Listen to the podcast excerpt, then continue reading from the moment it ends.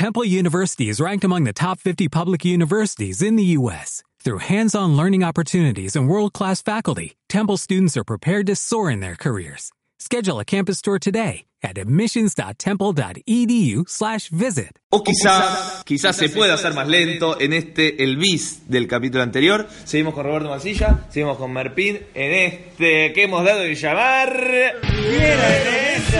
Bien, Seguimos sí, acá, más descoordinados que nunca, pero con mucha gente. Seguimos, Seguimos acá, no los nombramos Duncan. antes, pero está Guille el Castillo, Johnny, o Juan Carlos Ríos, los Fran. Epa, mirá cómo te tiré todo el nombre. Gente que ha venido tanto Guille a actuar como a sonidificar y Roberto vino exclusivamente para seguir hablando de René Balgabán. Me gustaría entrar en el tema este que vos dijiste. Yo pensé que lo de Atahualpa era mentira. ¿Por qué pensarías eso? Porque quizás hay otras cosas, no sé si son mentiras necesariamente, pero había cosas que él decía que era porque le quedaban bien, pero... Claro, por, digamos, por esta impostu- por esta postura Claro. y por esta impostura que él tenía constantemente, ¿no? De- y esta cosa de repetir hasta el cansancio las mismas frases, de tener las, las frases hechas para responder. Y, y entonces eso me, me llevaba a sospechar que, que, no, que él no tenía, eh, digamos, esa larga vida, si se quiere, de, o esas anécdotas no habían sido reales, y la verdad es que sí. Cuando él decía, por ejemplo, que en los 60, que debutó en el, con el show de Pinocho, en el no sé qué, el Nacional, no sé, que siempre decía las mismas tres cosas, digo, bueno, sí, no sé. Claro, y cuando te pones a investigar, resulta que realmente eh, no paró. O sea, él en el, en el Congreso, si lo molestamos a Martín, Sí, ¿querés que, que- dejemos? que- no, salimos y seguimos haciendo una sesión de espiritismo cibernética con René. Estoy comunicando con él. Sí, sí. No, bueno, decía que él, su, su primer gran triunfo fue en el Congreso Nacional en Argentina con su acto de manipulación. Que claro, lo que te cuentan todos, sobre todo lo que contaba Fantasio, el querido recordado Fantasio, con, con Sergio, era que era increíble, ¿no? Que era esto de que... Entra todo. ¿eh? Entra todo. El arte eh, es una totalidad, el detalle no importa. Siempre darte para tapar la... No, pero hace tres meses el detalle era el arte y hoy el detalle no importa y ahora importa lo general. Claro. Vos sos un tipo que inventa la teoría sobre la práctica, me parece. Digo, yo me resumo a los hechos. Claro. Claro. Ah, no, bueno, el, El Congreso. Nacional. Ah. Gana ahí y claro, lo ven y ya se lo llevan a un lugar, a otro lugar, a otro lugar y, y explota. Y a mí algo que siempre me conmovió es que, que también, tampoco le creía, pero después medio que parece que sí, es que cuando lo vio a Channing Pollock, como lo vio toda esta generación de más en los años del 59, En la película Europa de noche, se va en los cines. Claro. Sí, si una película donde mierda se iba a dar. En esa época no, hoy porque se puede ver. pero sí, que todos contaban que iba a verla Sí, sí, veces, siete, me continuado. Keller diciendo, Sí. eh, salíamos, esperábamos, volvíamos a entrar, pues no podíamos creer eso. Que era inusual hacer eso, con una película de magia, no así de pornografía, ¿no? Ah, Claro. señor, Perdón, Por favor, Eh, ubíquese. Lo que dice René es que cuando vio eso, ese acto, dijo, yo nunca voy a poder llegar a eso con, con este acto que estoy haciendo, y lo abandonó. Sí. Y algo que me da una pauta de que podría llegar a ser cierto, este, que esto lo contaba Fantasio, que cuando a él lo contratan para ir al, al Ed Sullivan Show, La primera en vez, el sí. 64, 63, eh, por ahí, todos esperaban, todos quiere decir Fantasio y los amigos, es, che, llévate el acto, ¿no? Que era lo, lo que estaba ganando, y él no. Él se llevó la baraja, hizo lo, lo Sí, lo que vimos, ahora, sí, sí, sí. Lo, lo que se ve. Entonces ya eso habla de una, de una decisión, de un, renunciamiento, de un renunciamiento en pos de un ideal artístico. Es, es- es- es maravilloso. Y te voy a contar una cosa pertinente al primer acto de René que manipulaba bolas de billar, bastones y no me acuerdo qué más. de Dale. Y de Dales. De Dale un poquito Y- y, sí. cartas. y cartas. Bueno. Cuando yo empiezo en magia, año 77, usted todavía no había nacido, No. este, año 77, en el Centro Mágico Fumanchu, cae en mis manos una revista antigua, ya era antigua en la época del 77, una revista de los 50 que editaba el SEMA, el Círculo Mágico Argentino, que del señor eh, Miroli, de Alex Mir. Sí. A quien le mandamos un saludo. Sí, en este momento no está disponible, pero bueno, eh, Alex Mir. Y claro, esa revista yo no sé cómo me hice con ella, la compré, había fotos, un montón de fotos de mago de la época, de Yadú, el señor Bellucci, eh, Fumanchu, y había una foto de René Laván, que estaba él con las bolas, en- con un bastón y creo que una bola, una bola de billar, y decía, mago tandilense cuya característica, característica principal es que manipula con una sola mano. Yo no conocía, no sabía quién era René Laván, pensaba que era un tipo que se dedicaba a manipular con una sola mano y que era un mago de escenario. Años después lo veo a René en la televisión haciendo este su, su acto, la, la baraja. Pero yo lo conocía él originalmente con el acto de escena. Claro, porque la- estaba imagen de- exactamente sí, en sí. esa revista estaba con el acto de escena y continuando con el tema de René si me permitís no sé si querés No, no. Em, dentro dentro de las maravillosas eh, cosas que tiene René Laván, una que a mí siempre me llamó muchísimo la atención, dentro de las miles de cosas que te pueden llamar la atención dentro de, lo de, de René Laván, es la posibilidad, esa, esa capacidad que tiene él de, en un juego multifase, terminar una fase, pararse, adelantarse, contar un- una anécdota, un chiste, un cuento y volver sin que se vea lesionado el corpus total del juego. Eso es loquísimo. Claro. Eh, y sobre todo, en el juego de, las- de, la- de- de- de las migas, un juego multifase, ya no sé cuántas fases tiene, pero es genial como el tipo termina, se para, va, habla, vuelve, lo repita, sin que se vea lesionado. Hubo un chino, Lipo, en el siglo XVII después de Cristo, ya muerto el hombre. Ah. Yo quiero hacerle un homenaje porque era un hombre de lindas riquezas. ¿eh? Él decía así, tomo una botella de vino y me voy a beberla entre las flores.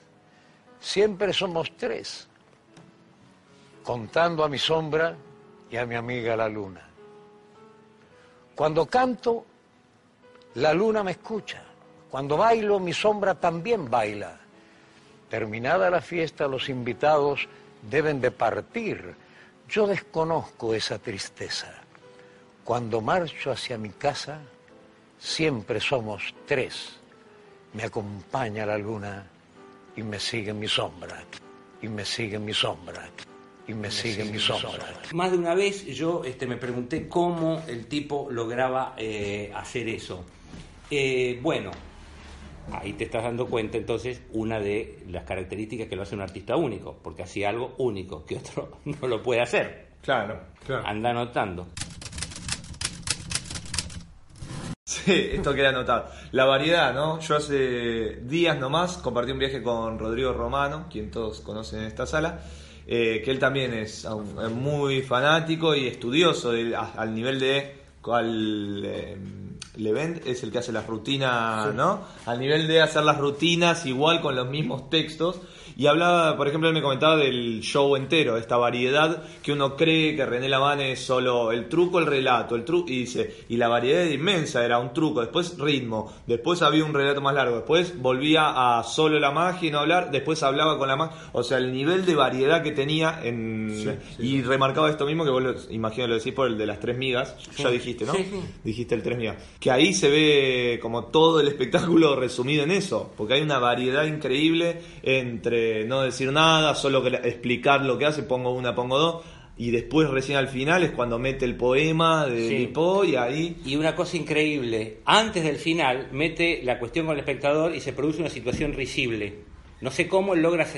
eh, ¿Qué cuestión con el espectador? Cuando le dice al espectador, hágalo usted, usted lo va a aprender, hágalo, ve, le sale, hágalo de nuevo que después se le olvida. Ahí eh, es la parte de la comedia. Y eso se emparenta con eh, un concepto de Sharpe, del libro Neo Magic de Sharpe. Otra vez con Sharpe. ¿Cómo se ve que te lo hicieron leer para.? ¿Te lo pidieron para Te lo algo? pidieron para algo, o ¿no? te garcha Sharpe.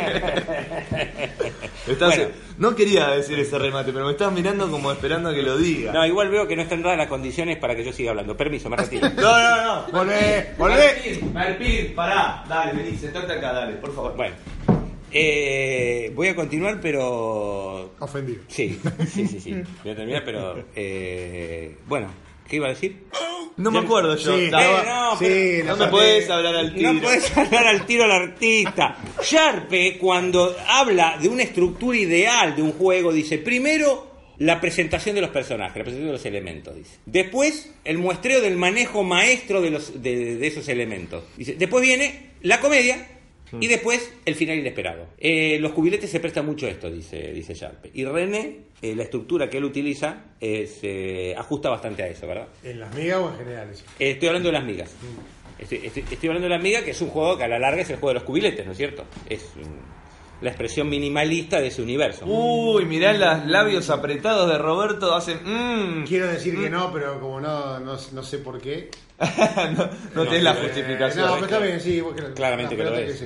Claro, claramente que lo explícame, es. explícame por qué es. Eh, Porque comparte las técnicas básicas del cubilete, que es la carga secreta, la del bolsillo viaja al cup, al- a la copita, que, que abreve, vos lo que pasa es que tal vez que, que ese juego abreve en el potente simbolismo del siempre tres, que se puede hacer con monedas, con chapitas, con lo que sea en la mano, no quiere decir que no, digamos que ese juego no, no se sea con- Claro, está dentro de su universo, ¿no? Lo mismo que si haces, este, no sé, bolas de esponja al sombrero, como está en el, en el TARB, el, eh, es el juego del universo de los cubiletes. Bueno, no importa, más allá de eso, eh, lo interesante es la maravillosa estructura que, que tiene ese efecto, el placer que se sie- que brinda al espectador esa continua repetición, y ahí entonces estaríamos hablando, si queremos analizarlo, no creo que sea el caso de este podcast analizar eso, pero bueno, lo podemos hacer, analizar el, eh, el terrible placer que produce al espectador el efecto de repetición. ¿no? Esto ya lo estudió Berson en, el- en La Risa, y ya lo han estudiado los que crearon el programa Los Teletubbies.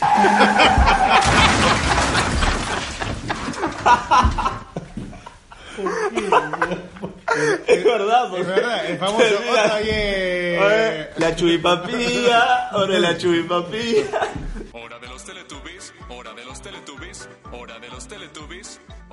Los Teletubbies, hora de los Teletubbies, hora de los Teletubbies, hora de los Teletubbies, hora de los Teletubbies. ¿Viste que repiten los Sí, hijos de puta? Pero todo además era. y- pero no es por, no es porque eh, es por es por eso, porque apelan a ese recurso. René también apela constantemente a ese Correcto. recurso, ¿no? Ahora, a la, fra- yo a la frase repetida. Yo te Sí, quiero la- confesar algo. Sí. Una vuelta fui a, gra- a ver una grabación de los Teletubbies y tuve relaciones sexuales con un Teletubby. Pero me engañaron porque adentro había un chabón.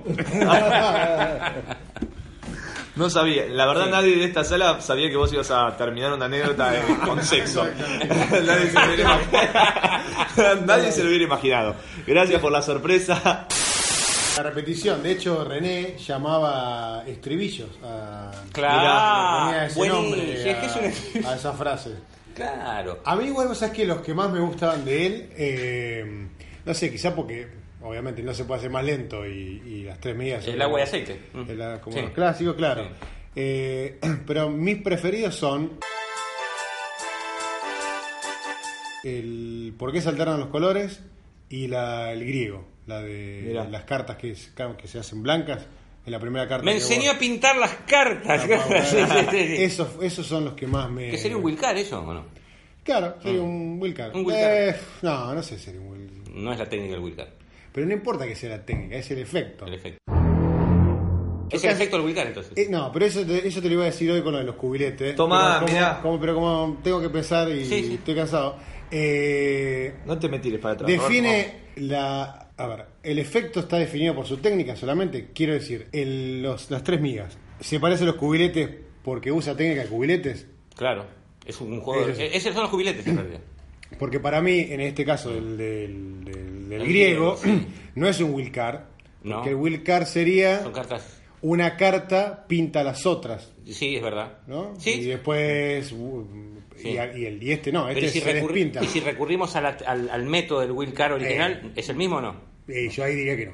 No, no es el No, mismo. para mí la técnica no no No juega. no, no- no- sí, Esta no, no le juega, emparenta, diría René. claro. No, no, no, no lo emparenta. Bueno, correcto. Ah, Pero- bueno, sos un tibio, Martín. Pero no, no, pero que no lo sé, yo te que digo pa- yo tampoco, no soy especialista en Claro. ese tipo de técnica, no te puedo hablar con autoridad de eso. Lo que sí te No, pero el concepto general, Sí. digo, de que si utiliza técnicas Claro. de un juego, entonces emparenta a eso. No, sería un Wilcar si utiliza la técnica del Wilcar, más allá que él utilice su charla y su estética. Sería un Wilcar eh, la manera que tiene René de presentar el clásico del Wilcar. Ahora, yo lo que pasa es que no sé si es la misma técnica. No. Pues, no es- bueno, entonces no sé. No, pero lo que pasa es, no, claro, igual, yo ahí te diría que no, igual, por más Bueno, que sea la misma técnica. no. Nique, y empezamos de nuevo. Ahora, ¿eh, ¿dónde está? Acá. Una cosa muy interesante que habría que destacar de René, y creo que también por eso es artista, ¿cuál sería, Nico? Claramente. El ritmo, el ritmo, señor. No hay artista sin ritmo.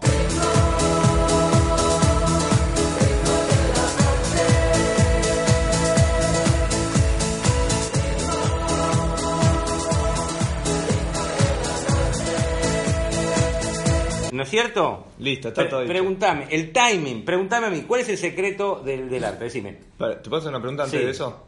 Eh, ¿Cuál es el El secreto? timing, ay, Ay, cagué, la puta no madre. de- El ritmo, ¿no? Y el otro día, yo ¿Qué? me- Eh, ¿Te puedo preguntar qué es el ritmo?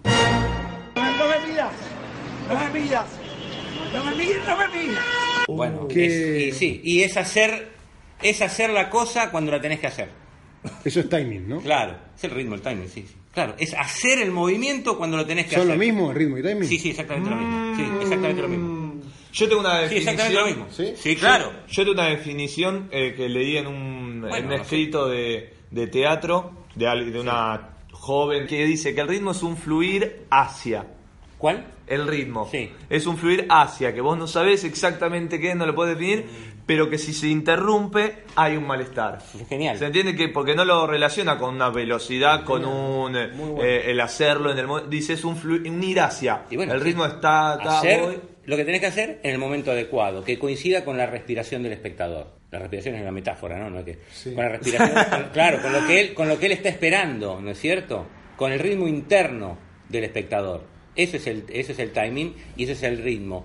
Estamos hablando de concepto en magia, ¿no? Si me hablas de la música, Sí. no sé, que es otra no, cosa. No, claro, pero eh, está bien. No, no es Esa magia. definición de que dice Nico me parece que está buenísima para el ritmo. Siguiendo esa definición y pensando en el timing como algo diferente, eh, lo siento algo más estático al timing, en el sentido de que es hay un lugar en el que tiene que estar puesto esto y es este, y está bien puesto. Claro. Quiero decir, si me voy del timing, no sé si me voy del ritmo. ¿Entendés? es como el, el- el- el ritmo me parece, siguiendo esta definición, como algo, como un movimiento constante justamente, y Claro. el- y, el, timing tiene que ver con la ubicuidad, como que algo está colocado donde tiene que colocarse, sí, pero no con el movimiento. Mirá. Y el ritmo sí, eh, siguiendo esta definición, Sí. tiene más que ver con el movimiento. Bueno, también te podría decir que, eh, viste, que el arte, el artista crea su mundo propio.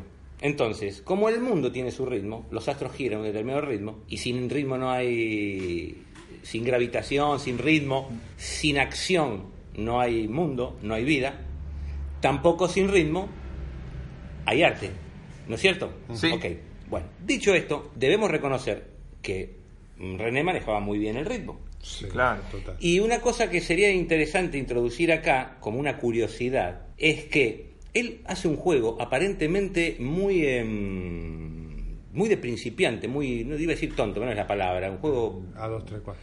No, ese que dice, eh, que nosotros Sí. le llamamos el ascensor.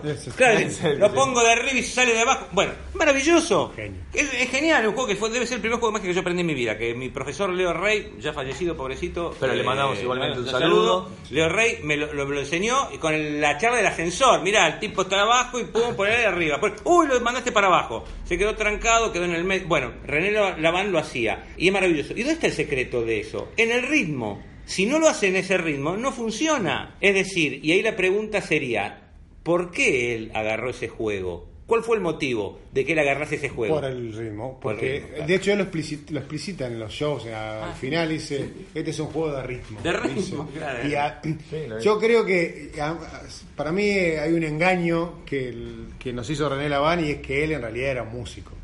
Es decir, él, él cuando, cuando vos analizás realmente la, la- la obra, cuando tratás de entenderla, ten- tenés que entenderla en términos, Sí. en términos musicales Bueno, prácticamente. él lo dice en las conferencias, él habla de la sinestesia, la Eh, música. Sí, sí, que para mí ahí no, Sí. la sinestesia no tiene nada que ver con eso. Mm, Pero, Dice que no. sus maestros fueron Bach. Va, claro, pero también es toda una impostura. Todo de la impostura, La claro. sensación de impostura. No le crees, pero acá, cuando vos lo, lo empezás a mirar, lo que te termina de explicar. Bueno, pero no, eh, no, el no coso René- es ese, con- ese, para mí muy intuitivo. Yo Ya. diría, eh, pa- para mí Pero no es no, tan había, no había conocimiento sistematizado. Pero no es tan descabellado. Sino intuitivo, ¿no? no es tan descabellado que él escuche música, sea un melómano, ¿eh? Mel- no confundir con melonsaca, melompone. ¿Qué tiene que ver? Borra, esa parte editala porque queda muy, muy fea. no, la voy a dejar para que todo el mundo sepa la calidad de persona que sos. Eh, que él conozca de música. Claro, y él escuchando esa música maravillosa se inspire y él sienta que con, no sé, que con esa baraja era el director y, y esa baraja eran las notas, qué sé yo. En ese sentido, yo te digo la verdad, eh, cuando yo veía a... mm, Y esto es una intimidad, ¿no? Ya. Yo veo este el concurso de Mister Olimpia, los fisicoculturistas, y yo... Oh, este, se me agua la boca. ¿Entendés? Y yo me veo en ese estrado haciendo magia, ¿entendés? Y yo cuando salgo al, escenario me siento como esos culturistas que vienen a exhibir su cuerpo, ¿entendés? O cuando veo este a la para parecer no parecer tan este para parecer un poco más culto, cuando veo a Barinikov haciendo la danza de las copas en el ballet Don Quijote, ¿entendés? Yo me siento así como Barinikov cuando sale a hacer la, la danza de las copas en el ballet Don Quijote, que recomiendo eso. Sí. Y también recomiendo que vean el La- concurso de Mister Olimpia. No, lo vamos a Y a ver. los Teletubbies cuando no se encuentran bien. Excelente, se- que haya entrado los Teletubbies. Entonces, este, ¿por qué no René, no? Este. Hay algo que compartimos con René, que realmente ahí es como... Que también es el ritmo, diría yo también. Sí, y es el hecho de que hablan de sí mismos. De una forma muy eh, eh, muy explícita y sin embargo digo sin embargo porque hacer hablar de uno mismo de forma tan explícita siempre es antipático este, vuelven eso han vuelto eso su, su estilo Claro. y, una forma eh, inimitable digamos y única así que y siempre digo también así ya estamos me, me hacen me hacen seña del otro lado de la de De la pecera. pecera, que mm, nada que, que tanto vos como él que esto ya lo dije la otra vez me lo han escuchado otros hay algo maravilloso de René Laván que es no podría haber sido lo que fue si no hubiese sido argentino ¿sí? y la magia carece, yo creo, como de, de una idiosincrasia tan marcada, de- definida por un país, ¿no? Claro, idiosincrasia vos- local. Local. Claro. vos escuchás música y te suena el acorde flamenco, te suena- en magia no sabría decir, De- pero de alguna manera René no podría haber sido lo que fue si no hubiese tenido esa cosa argentina, más porteña, vamos a decirle, Sí. como sería tu caso. Sí. Este, y para mí eso es algo muy, muy interesante y muy, diría, tranquilizador. Y por eso lo ubico yo a René Laván en el mismo podio que Piazzolla, que Borges y que Claro. Atahualpa. Claro, no claro. solamente comparten que el hecho de que llevaron a un extremo supremo el, el arte que practicaban, sino que además lo hicieron de una visión totalmente eh, local, Y argentina. propia, Y claro. Y, que- y ahí está el germen del arte, de ahí parte todo. Sí, sí, sin duda. sí, sin duda. Y voy a decir otra cosa más que a mí me conmueve profundamente de René. Y quizás sea la última. Y quizás sea la última. Que René también tenía algo que debe tener todo artista. El dark side, la parte oscura. También estaba presente eso. No quiero ahondar más, Sí, andá, dale. eh, bueno, Ahora es que la tiraste. Claro, es decir, vos lo veías a René, cómo, para, cómo se paraba, cómo miraba, cómo se vestía. Yo hablamos ya de esto en, en otros podcasts. Esa parte, terminabas queriéndolo, lo que decías antes, pero nunca dejaba de estar presente esa parte oscura Que es tan, que incomodaba, que es tan necesaria para el artista, porque el arte debe incomodar. El arte, en el arte siempre debe estar presente esa parte oscura que todo el tiempo debe inquietar al espectador. Y en ese sentido, eh, como gran artista, a René no le podía faltar eso. Y otra cosa más, Uh, que quizás sea la última. que quizás sea la última. O no. Eh, Cuando escuchamos a Jacques Lacan, ¿Quién no escuchó ayer? que dice, que dice que el yo se estructura a través del faltante. De la carencia. Muy bien. Pará. ¿Qué te crees? ¿Que ¿Vos sos salías con un- una chica que estudiaba la que se llama Marianela? Pues, bueno, después No. hablamos, después hablamos. Este, no, bueno, de Lacan nos dice eso. Yo, haciéndome ese eco, a eco de eso digo, y siempre me gusta repetirlo, a quien tenga bien escucharlo, que el artista siempre es más por su carencia que por su virtud. Uno es artista por lo que le falta. Y creo que René Laván es el caso epitómico y paradigmático de eso. Y lo mejor de todos los viajes que hago es la vuelta. Siempre lo mejor de los viajes es la vuelta. Usted también lo sabe porque hace camino. Hace camino.